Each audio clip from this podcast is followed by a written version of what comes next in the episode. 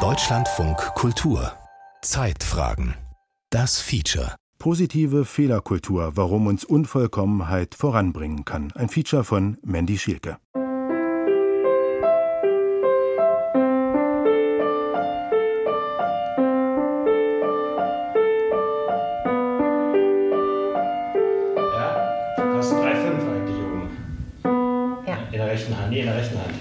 Deswegen hat es gerade nicht so richtig geklappt. Ich habe da offensichtlich einen Fehler gemacht und das tut mir sehr, sehr leid. Wenn man in einer so angespannten und auch schwierigen Zeit einmal einen Fehler macht, dann äh, muss man nicht aus Prinzip diesen Fehler immer weitermachen. Unpassend, unangemessen. Ich ärgere mich darüber. Und es tut mir aufrichtig leid. Also das war ohne jeden Zweifel ein Fehler. Das ist etwas, wo ich glaube, ich habe einen Fehler gemacht. Ich bin weder ein Heiliger noch ein Verbrecher. Ich bin ein Mensch mit Stärken und Schwächen mit Fehlern und Erfolgen und allem, was sonst noch dazugehört. Verspielt, vertan, verschätzt. Jeder macht Fehler. Irren ist menschlich. Ewige Wahrheiten und billige Binsen, auf die man sich zurückziehen kann, wenn alles andere nicht mehr geht. Auch wenn es vielleicht etwas häufiger geschieht als früher. Politiker geben ziemlich selten zu, dass sie etwas falsch gemacht haben. Und das ist quasi systembedingt. Politiker stehen ja in einem harten Wettbewerb der Ideen, wo sie ständig mit der Behauptung konfrontiert sind, sie würden Fehler machen, jedenfalls in einer pluralen Demokratie, wo es eine Opposition gibt, die es sich zur Aufgabe macht, der Regierung ständig vorzuhalten, dass sie alles falsch macht und dass sie Fehler macht. Und insofern hat das Eingeständnis oder der Nachweis von politischen Fehlern immer einen hohen Preis, nämlich im Zweifelsfall den Verlust von Macht, den Verlust von Mehrheit. Stefan Detjen ist Chefkorrespondent von Deutschlandradio in Berlin und beobachtet den Politikbetrieb seit vielen Jahren ganz genau. Aber nicht nur die Opposition diagnostiziert Fehler beim politischen Gegner. Auch die Medien sind rund um die Uhr auf Fehlersuche. Das machen wir ständig und insofern muss man, um in diesem System als Politiker zu bestehen, muss man die Fähigkeit haben, mit der ständigen Anklage umzugehen, mit der ständigen Konfrontation, damit das versucht wird, einem Fehler nachzuweisen und äh, dass eigentlich wahrscheinlich jeder Fehler, den man macht, früher oder später sehr gnadenlos aufgespürt wird. Also man kann Fehler in einem transparenten, offenen, demokratischen System sehr schlecht vertuschen. Spenden- oder Maskenaffären, Schummeln bei Doktorarbeiten oder vermeintlich selbstgeschriebenen Büchern, ein herzhaftes Lachen im unpassenden Moment? Alles kommt ans Licht. Wir wählen in der Demokratie verantwortliche Politiker, in der Hoffnung, dass sie keine Fehler machen. In dem Augenblick, in dem führende Politikerinnen und Politiker Fehler zugeben, geben sie immer das Risiko ein, dass Vertrauen verloren geht. Und so vermeiden Politiker und Politikerinnen es lieber von Fehlern zu sprechen und reden stattdessen davon, zu korrigieren oder umzusteuern, sagt der Politikwissenschaftler und Experte für politische Theorie Hubertus Buchstein. Der vor über zehn Jahren beschlossene Ausstieg aus der Atomenergie sei ein prominentes Beispiel dafür. Kurskorrektur statt Fehlereingeständnis. Auch jüngst nach dem Überfall Putins auf die Ukraine können wir diese Form der verdeckten Fehlerkommunikation beobachten, sagt Hauptstadtkorrespondent Stefan Detjen. Den denkwürdigen Kursschwenk der Bundesregierung unter Olaf Scholz, die noch bis vor kurzem gesagt hat, keine Waffenlieferungen in die Ukraine, kein Ausschluss Russlands vom SWIFT-System, die SPD, die sich immer gegen die Erhöhung von Verteidigungsausgaben ausgesprochen hat und jetzt da in einem dramatischen Kursschwenk neue politische Richtung eingeschlagen hat, ohne zu sagen, die vorherige Politik war ein Fehler, sondern wo sie gesagt hat, die Umstände haben sich geändert und das erfordert jetzt in andere Zeiten eine andere Politik, wie Annalena Baerbock das gesagt hat. Ich kenne meine Fehler, einer meiner Fehler ist denken, dass ich meine Fehler kenne. Ich kenne meine Fehler, einer meiner Fehler ist denken, dass ich meine Fehler kenne. Ich kenne meine Fehler, einer meiner Fehler ist zu denken, dass ich meine Fehler kenne. Ich kenne meine Fehler, einer meiner Fehler, kenne meine Fehler, einer meiner Fehler, kenne meine Glauben doch.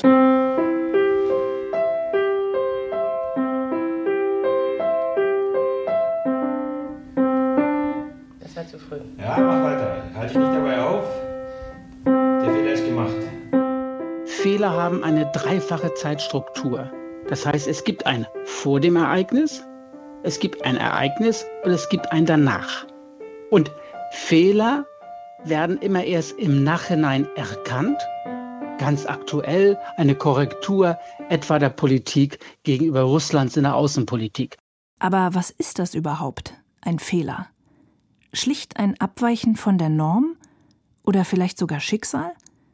Eine Frage, die Hubertus Buchstein, Professor für politische Theorie an der Universität in Greifswald, so beantwortet. Fehler lassen sich definieren als vermeidbare falsche Entscheidungen oder Handlungen. Bei Unglück spielt der Zufall eine große Rolle. Das haben wir nicht voraussehen können. Deshalb ein Unglück und kein Glück.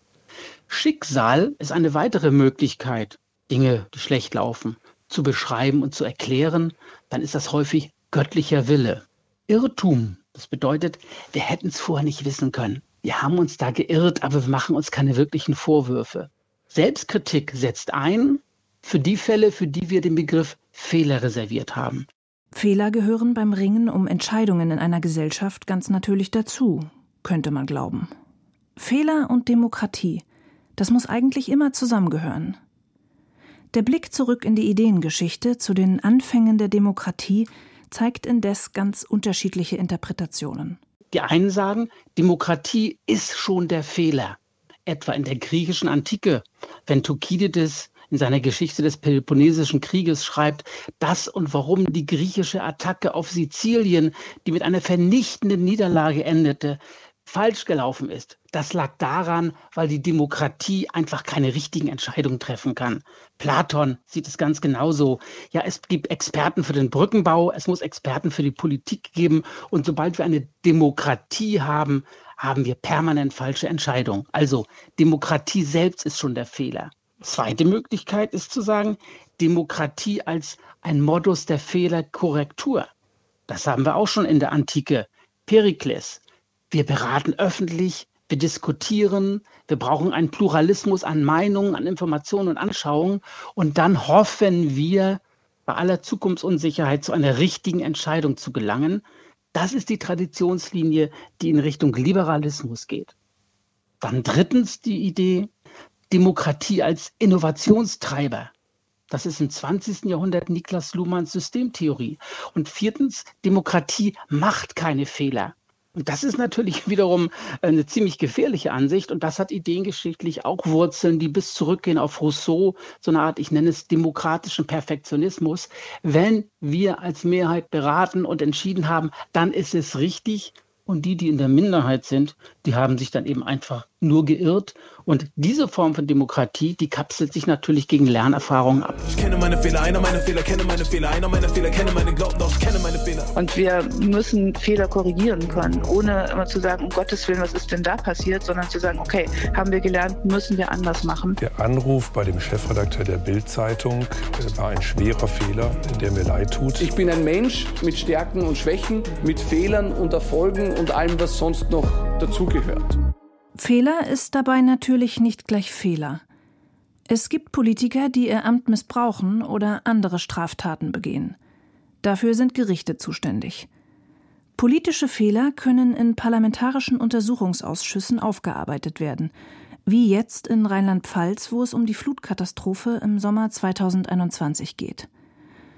Und auch das Bundesverfassungsgericht kann Fehler diagnostizieren und sogar dafür sorgen, dass politische Entscheidungen revidiert werden. Die Politik ist ja keine exakte Wissenschaft, sondern sie lebt davon, dass eigentlich ständig in diesem offenen, sehr harten Ringen miteinander ausgehandelt wird, was eigentlich ein Fehler ist, was richtige, was falsche Politik ist. Und insofern gehört das auch mit dazu, dass der Behauptung, der eine mache in der Politik ein Fehler immer auch entgegengehalten werden kann. Nein, das ist kein Fehler. Genau das ist richtige Politik. Ist es richtig, Steuern zu senken, Zuschüsse zu erhöhen oder ganz aktuell Corona-Schutzmaßnahmen zu lockern? Der Streit darüber, was als politischer Fehler gilt, ist immer Teil der politischen Debatten. Und das Urteil, was in der Politik dann mal ein Fehler ist, das überlässt Politik oft, wenn sie klug ist, den Historikern und den Nachgeborenen. Und dieses Urteil wird in puncto Klimapolitik vermutlich bitter ausfallen, prognostiziert der Politikwissenschaftler Hubertus Buchstein. Wir wissen, was geschieht, Beispiel Klimawandel, und tun trotzdem nicht genug dagegen. Also insofern werden uns spätere Generationen hier Fehler vorwerfen und sie werden nicht sagen Unglück, Schicksal, Irrtum. Wrong! Genau, also setze ich erstmal ran, versuche sich zu orientieren, dem, äh, den ersten Takt vorweg.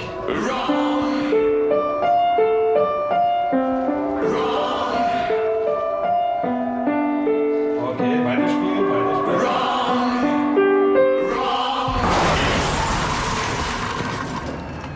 Dann gibt es natürlich ganz dramatische Fehlereingeständnisse, wenn wir an den im letzten Jahr verstorbenen ehemaligen amerikanischen Außenminister Colin Powell nennen, der als tragische Figur in die Geschichte eingegangen ist, weil er vor dem Irakkrieg vor dem Weltsicherheitsrat angebliche, vermeintliche Beweise dafür präsentiert hat, dass Saddam Hussein Massenvernichtungswaffen hat und später erkennen musste, er hat sich da instrumentalisieren lassen, so hat er das jedenfalls selber gesehen, er hat sich da zum Instrument der Scharfmacher in der eigenen Regierung damals gemacht. Und hat das als Fehler eingestanden, rückblickend und ja auch zu erkennen gegeben, dass er da sehr darunter gelitten hat. Sich einen Fehler einzugestehen, bedeutet immer auch, die eigene Unvollkommenheit zu akzeptieren und sich damit auch zu arrangieren. Und das ist eben nicht so leicht. Sagt der Psychologe und Psychotherapeut Markus Brahmer aus München. Und ja, das wird im Übrigen auch oft mit Schwäche verwechselt. Um uns stark und stabil zu halten, tendieren wir auch eher dazu, uns möglichst beständig als unfehlbar zu sehen. Auch um dann Kritik und Anregungen von außen letzten Endes besser aushalten und begegnen zu können. Es geht einerseits ja darum, auch ein Bedürfnis zu erfüllen, ein ausgeglichenes, narzisstisches Gleichgewicht zu erhalten. Also auch gewissermaßen das Gefühl, mit sich im Reinen zu sein, ein positives Bild von sich zu bewahren. Und auf der anderen Seite gibt es eben auch das Bedürfnis nach Weiterentwicklung, nach persönlichem Fortschritt.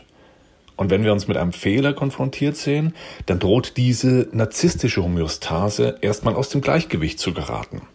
Etwas ist nicht gelungen und dieses Scheitern stellt unser bisheriges Bild, das wir von uns haben, in Frage. Denn wir ärgern uns überhaupt selbst am meisten über unsere eigenen Fehler. Und so ist das Leben mit ständiger Fehlersuche durch das Umfeld schwer zu verkraften. Mitunter auch für durchgecoachte Berufspolitiker, sagt Deutschlandradio-Chefkorrespondent Stefan Detjen. Das erfordert eine bestimmte Konstitution, das erfordert die Fähigkeit, eben wirklich mit einer Daueranklage sozusagen zu leben und das auszuhalten und sich selber sehr genau zu prüfen, auch ob man davon überzeugt ist, dass das, was man politisch tut, richtig ist man muss da sozusagen als Persönlichkeit auch sehr zentriert sein, um das auszuhalten. Die meisten Menschen würden dieses Maß an öffentlicher Infragestellung, an öffentlichen Vorwürfen, mit denen man als Politikerin oder als Politiker konfrontiert ist, würden die gar nicht aushalten. Innerhalb psychotherapeutischer Behandlung wird der Begriff Fehler als solcher eher selten so konkret gebraucht, denn es geht ja nicht um Leistung und um Versagen. Man kann sogar sagen, er wird vielleicht eher vermieden, auch wegen seiner negativen Konnotation. Kaum jemand verbindet damit ja etwas Positives. Implizit spielt das Thema aber durchaus bei vielen Patientinnen und Patienten eine Rolle, denn nicht wenige kommen mit dem bewussten oder unbewussten Wunsch in die Praxis, auch dort eine Art Anleitung oder zumindest Idee an die Hand zu bekommen, wie sie ein Scheitern vermeiden können, wie es richtig geht. Das ist zunächst auch nachvollziehbar, denn sowohl im Kontext unserer Einbindung in Gruppen als soziale Wesen, aber auch gegenüber unseren eigenen Idealvorstellungen wollen wir möglichst erwartungsgemäß handeln und keine Fehler begehen. Ich kenne meine Fehler, einer meiner Fehler ist, denken, dass ich meine Fehler kenne. Ich kenne meine Fehler, einer meiner Fehler ist, denken, dass ich meine Fehler kenne. Ich kenne meine Fehler, einer meiner Fehler ist, denken, dass ich meine Fehler kenne. Um es klipp und klar zu sagen, die Idee eines Ostershutdowns war mit bester Absicht entworfen worden. Ja, ein besonders deutliches, sehr persönliches Fehlereingeständnis haben wir gehört von Angela Merkel bei dem Versuch, da so einen befristeten Lockdown über die Ostertage zu machen und und dann hat das nicht funktioniert. Sie ist damit gescheitert. Denn wir müssen es unbedingt schaffen, die dritte Welle der Pandemie zu bremsen und umzukehren. Dennoch war die Idee der sogenannten Osterruhe ein Fehler. Sie hat dann sehr persönlich die Verantwortung dafür übernommen und das ist er dann auch in vielen Reaktionen hoch angerechnet worden. Es gibt sie also, die Ausnahmen und die Situationen, in denen Fehlereingeständnisse sogar mit Anerkennung belohnt werden können. Das ist noch eher selten, beobachtet Stefan Detjen. Aber wieso fällt es uns allen, nicht nur Politikern und Politikerinnen, überhaupt so schwer zuzugeben, einen Fehler gemacht zu haben? Markus Bramer. Das beruht auch darauf, dass wir bereits früh in unserer Sozialisation gelernt haben, dass Fehler etwas ausschließlich Negatives darstellen, was eher mit schädlichen Folgen verbunden ist. Ein Fehler ist immer auch mit der grundsätzlichen Idee assoziiert, dass es auch ein Richtig gibt, von dem wir abgewichen sind und das wir nicht erreicht haben. Und diese Vorstellung wird bereits sehr früh über die Erziehung weitergegeben. Der Schüler mit dem fehlerfreien Diktat wird gelobt und der mit den vielen Rechtschreibfehlern erhält bestenfalls keine Reaktion oder gar eine kritische. Wer ein Musikstück fehlerfrei vorträgt, bekommt Applaus und dem, der Fehler macht, sagt man, er solle mehr üben. Gerade auch in unserer Leistungsgesellschaft wird oft vermittelt, dass es wichtiger ist, keine Fehler zu begehen, als sich mit dem, was wir tun, entlang den eigenen Begabungen, Stärken und Schwächen zu orientieren und Fehler schlichtweg auch als unvermeidbaren Bestandteil von Lernprozessen zu begreifen. Ich habe einen Fehler gemacht, vielleicht hätte ihn jeder gemacht. Doch ein Fehler bleibt ein Fehler, bleibt ein Fehler.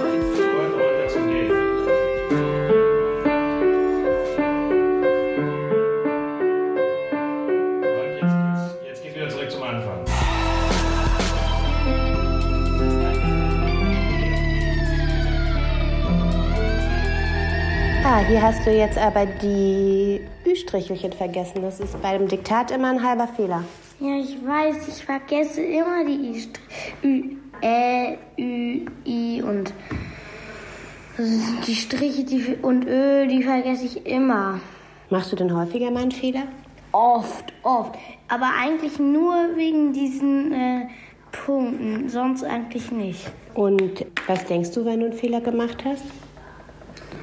Eigentlich denke ich, oh Mann, ich wollte doch eigentlich die Aufgabe jetzt fertig haben, aber ich muss einfach daran mehr üben. Und meine Lehrerin hat gesagt, dass sie mir zu Ostern I und Ä und Ö Strichelchen schenken möchte, damit ich die dann immer nicht vergesse. Fehler gehören einfach zum Leben dazu, zum Lernen, zum Leben, zum Alltag. Wir alle machen Fehler. Nur wer nichts macht, macht keine Fehler. Und äh, das ist genau auch die erste Botschaft, die, die, denke ich, wichtig ist, die man Kindern mitgeben muss, dass es überhaupt nicht schlimm ist, Fehler zu machen. Das passiert. Susanne Narziss ist Professorin für die Psychologie des Lernens und Lehrens an der TU Dresden. Fehler sind für sie vor allem Lerngelegenheiten. Das bereits Kindern zu vermitteln ist wichtig, damit sie ein gesundes Verhältnis dazu entwickeln und sich vor allem nicht schämen, wenn mal was schief geht.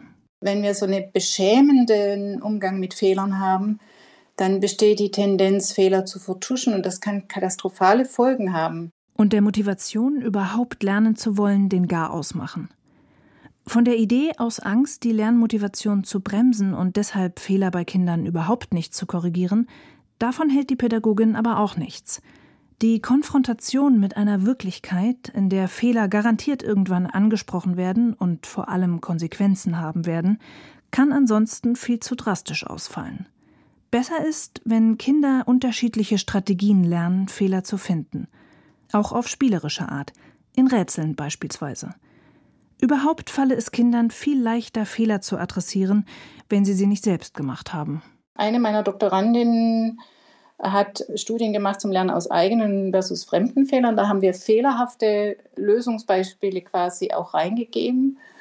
Und die Kinder, die an diesen Studien teilgenommen haben, fanden es ganz toll, dass sie quasi jetzt mal die Lehreraufgabe machen durften, dass sie eben äh, die Arbeit eines anderen, einer Mitschülerin oder eines Mitschülers korrigieren durften und haben da auch mit Feuereifer mitgemacht. Und warum wir das gemacht haben, war die Überlegung, dass ich dann diese negativen Emotionen, die mich überkommen können, wenn ich selbst Fehler gemacht habe und mich mit meinen eigenen Fehlern auseinandersetzen muss, die habe ich nicht, wenn ich fremde Fehler bearbeiten muss. Wenn wir gelernt haben, dass alle Menschen ständig Fehler machen und es auch noch schaffen, das als Ressource zu begreifen, dann kommen wir vielleicht auch mit der eigenen Fehlbarkeit besser zurecht, vermutet der Psychologe und Psychotherapeut Markus Brahmer aus München. Denn in einem reflektierten Umgang mit Fehlern liegen mindestens zwei Chancen. Zum einen fördert es die Chance, über einen bewussten Umgang damit eine erträgliche und zugewandte Haltung sich selbst gegenüber zu finden, anstatt sich anzugreifen und zu kritisieren. Und dies wiederum hilft auch, ein Verständnis über sich und die Gründe des eigenen Handelns zu bekommen und auch die eigenen Grenzen und Potenziale zu erkennen und einzuschätzen. Ein realistisches Selbstbild zu formen und sich so anzunehmen, wie man ist, mit den eigenen Fähigkeiten, aber auch mit den eigenen Schwächen, das ist eine gute Grundlage für ein stabiles, robustes Selbstbewusstsein. Andererseits liegt in der Auseinandersetzung mit Fehlern aber auch die Chance, einer persönlichen Entwicklung etwas zu verändern, etwas anders zu machen, etwas Altes hinter sich zu lassen. Jeder begangene Fehler birgt immer auch ein wertvolles Wissen über die eigene Person in sich. Und einen Fehler zu verstehen, heißt damit immer auch, sich selbst besser zu verstehen und sich selbst ein Stück näher kommen zu können. Äh, G, GDG. Rechte Hand. GDG. Ich habe einen Fehler gemacht, vielleicht jeder gemacht. Nee, war, nee, war schon ganz richtig. Linke alles richtig. H und D. Man kann den gesamten Fehlerproblemballast aber auch einfach mal selbstbewusst abwerfen und so negative Gefühle erst gar nicht aufkommen lassen.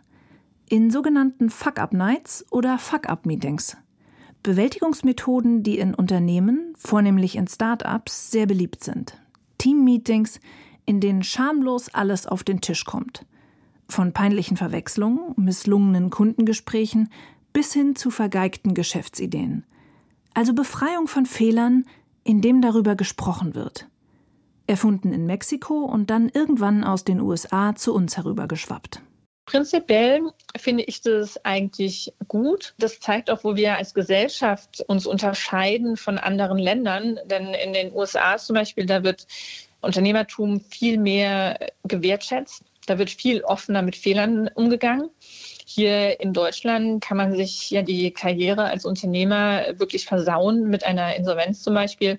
Da hat man sehr, sehr lange mit zu kämpfen, viel länger als in anderen Ländern. Ja, das ist also bezeichnend für die Fehlerkultur in, in Deutschland, wie, wie wie sehr man urteilt über jemanden, bei dem mal etwas nicht geklappt hat. Christine Kiefer ist Unternehmerin. Ja, ich habe meine Karriere begonnen bei einer, einer großen Bank und bin mittlerweile aber schon seit zehn Jahren in Berlin und ähm, bin seitdem in der Startup-Szene unterwegs. Ich finde das sehr, sehr wichtig, dass man eine Kultur etabliert, wo sich äh, Menschen trauen, Fehler zuzugeben. Und das habe ich auch schon, schon öfters vom Team gesagt.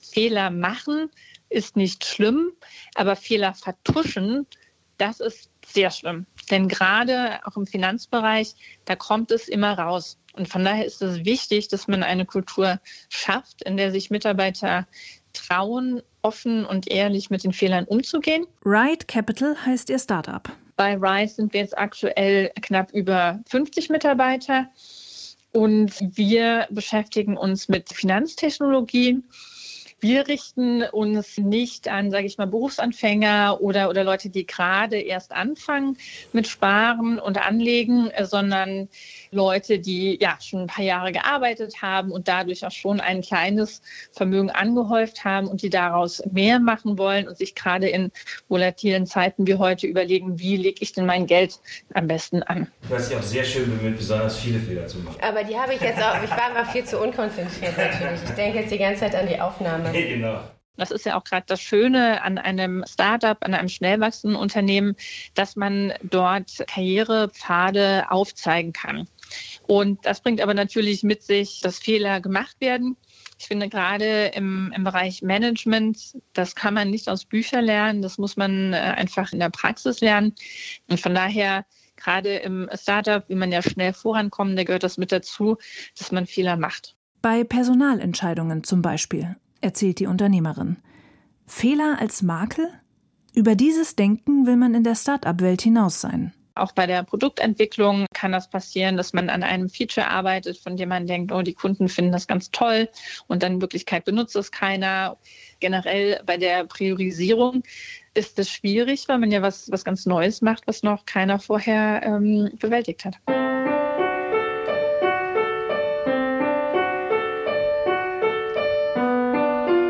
Okay, weiterspielen, weiterspielen. Halte ich nicht bei dem Fehler auf, geh. Meine Fehler, einer meiner Fehler ist, denken, dass ich meine Fehler kenne.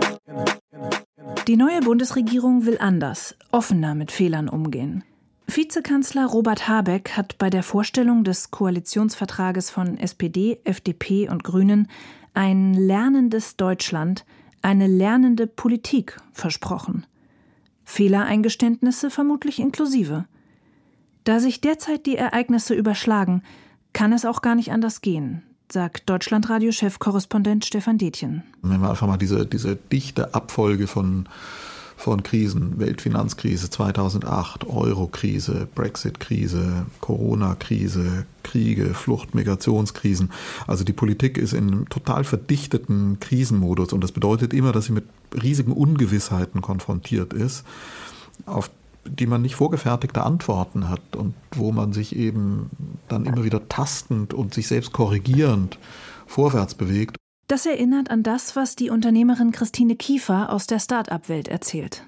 Arbeiten an Neuem, was noch niemand bewältigt hat. Die Herausforderungen ändern sich so stark, dass man ständig die Fähigkeit haben muss, sich anzupassen, Korrekturen vorzunehmen, ähm, anzuerkennen, dass ein Weg, den man eingeschlagen ist, nicht weiterführt und man einen neuen Weg suchen muss. Das hohe Krisentempo verlangt einen anderen Umgang mit Fehlern. Die Hertie Stiftung etwa hat zu Beginn des Jahres den Hashtag Fehlerkultur Challenge gestartet, wo sich Politiker und Politikerinnen zu Fehlern bekennen können und erklären, was sie daraus gelernt haben. Braucht man ein Digitalministerium als Treiber und Steuerer der Digitalisierung? Den Fehler, den ich und viele andere gemacht haben, ist zu glauben, dass man das nicht braucht und äh, dass man mit anderen Konstruktionen arbeiten kann. Eigentlich war ich davon überzeugt, dass Masernschutz gleich Kinderschutz ist. Und wir hatten aber dazu kontroverse Diskussionen der Fraktionen. Und am Ende hat sich die Fraktion dazu entschieden, sich der Stimme zu enthalten. Und so habe auch ich das gemacht. Und unmittelbar nach der Stimmabgabe habe ich mich darüber geärgert. Fehlergeständnisse als Zeichen von Offenheit und nicht von Schwäche. Dieser Gedanke verfestige sich im politischen Geschäft und auch unter Journalisten und Journalistinnen. Ich glaube, dass das auch mit geschlechterspezifischen Rollenmustern zu tun hat. Dass Politik natürlich in dieser ganzen männlichen Prägung eine ausgesprochen geringe Fehlertoleranz hatte und ein Klima lange geherrscht hat, in dem das Eingeständnis von Schwächen, von Fehlern, in der es keine Sprache, wenig Ausdrucksformen dafür gab und Politik dann sehr lange geprägt war von diesen patriarchalischen, bis hin machistischen Figuren, Kohl, Schröder, Joschka Fischer, kann man ja durch alle Parteien durchdeklinieren. Dann auch durch den verstärkten Eintritt von Frauen auch eine Gesprächskultur entstanden ist, wo man gemerkt hat, da fängt Politik an, darüber nachzudenken, wie gehen wir eigentlich selber miteinander um? Und wie gehen wir auch damit um, dass wir alle Menschen sind, die unter Umständen mal Fehler machen? Lass uns mal anfangen und schau dir noch mal die ersten äh, fünf Takte vom Schriftbild her an. Überhaupt geht es bei der Suche und dem Finden einer gesunden Fehlerkultur hauptsächlich darum, aufgeschlossener, nachgiebiger und großzügiger zu werden. Mit sich selbst und mit den anderen. Nicht nur in der Politik, sondern auch im Alltag, in der Familie und am Arbeitsplatz. Dass man da als Bürger anderen Mitbürgern gegenüber, die in Verantwortung stehen, etwas großzügiger ist und ihnen einfach auch das Recht auf Irrtum zugesteht und nicht immer gleich mit der Fehlerkeule kommt. Hubertus Buchstein, Professor für Politik und Kommunikationswissenschaft an der Universität Greifswald. Dahinter steht ja immer die Idee, dass es irgendwann keine Fehler mehr gäbe. Und das ist ja Unsinn.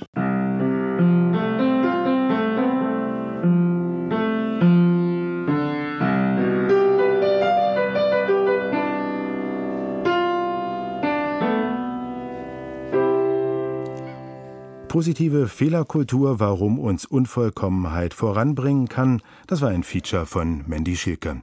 Redaktion Martin Hartwig, Regie Roman Rothardt, Technik Andreas Stoffels, es sprach Luise Wolfram. Eine Produktion von Deutschlandfunk Kultur aus dem Jahr 2022.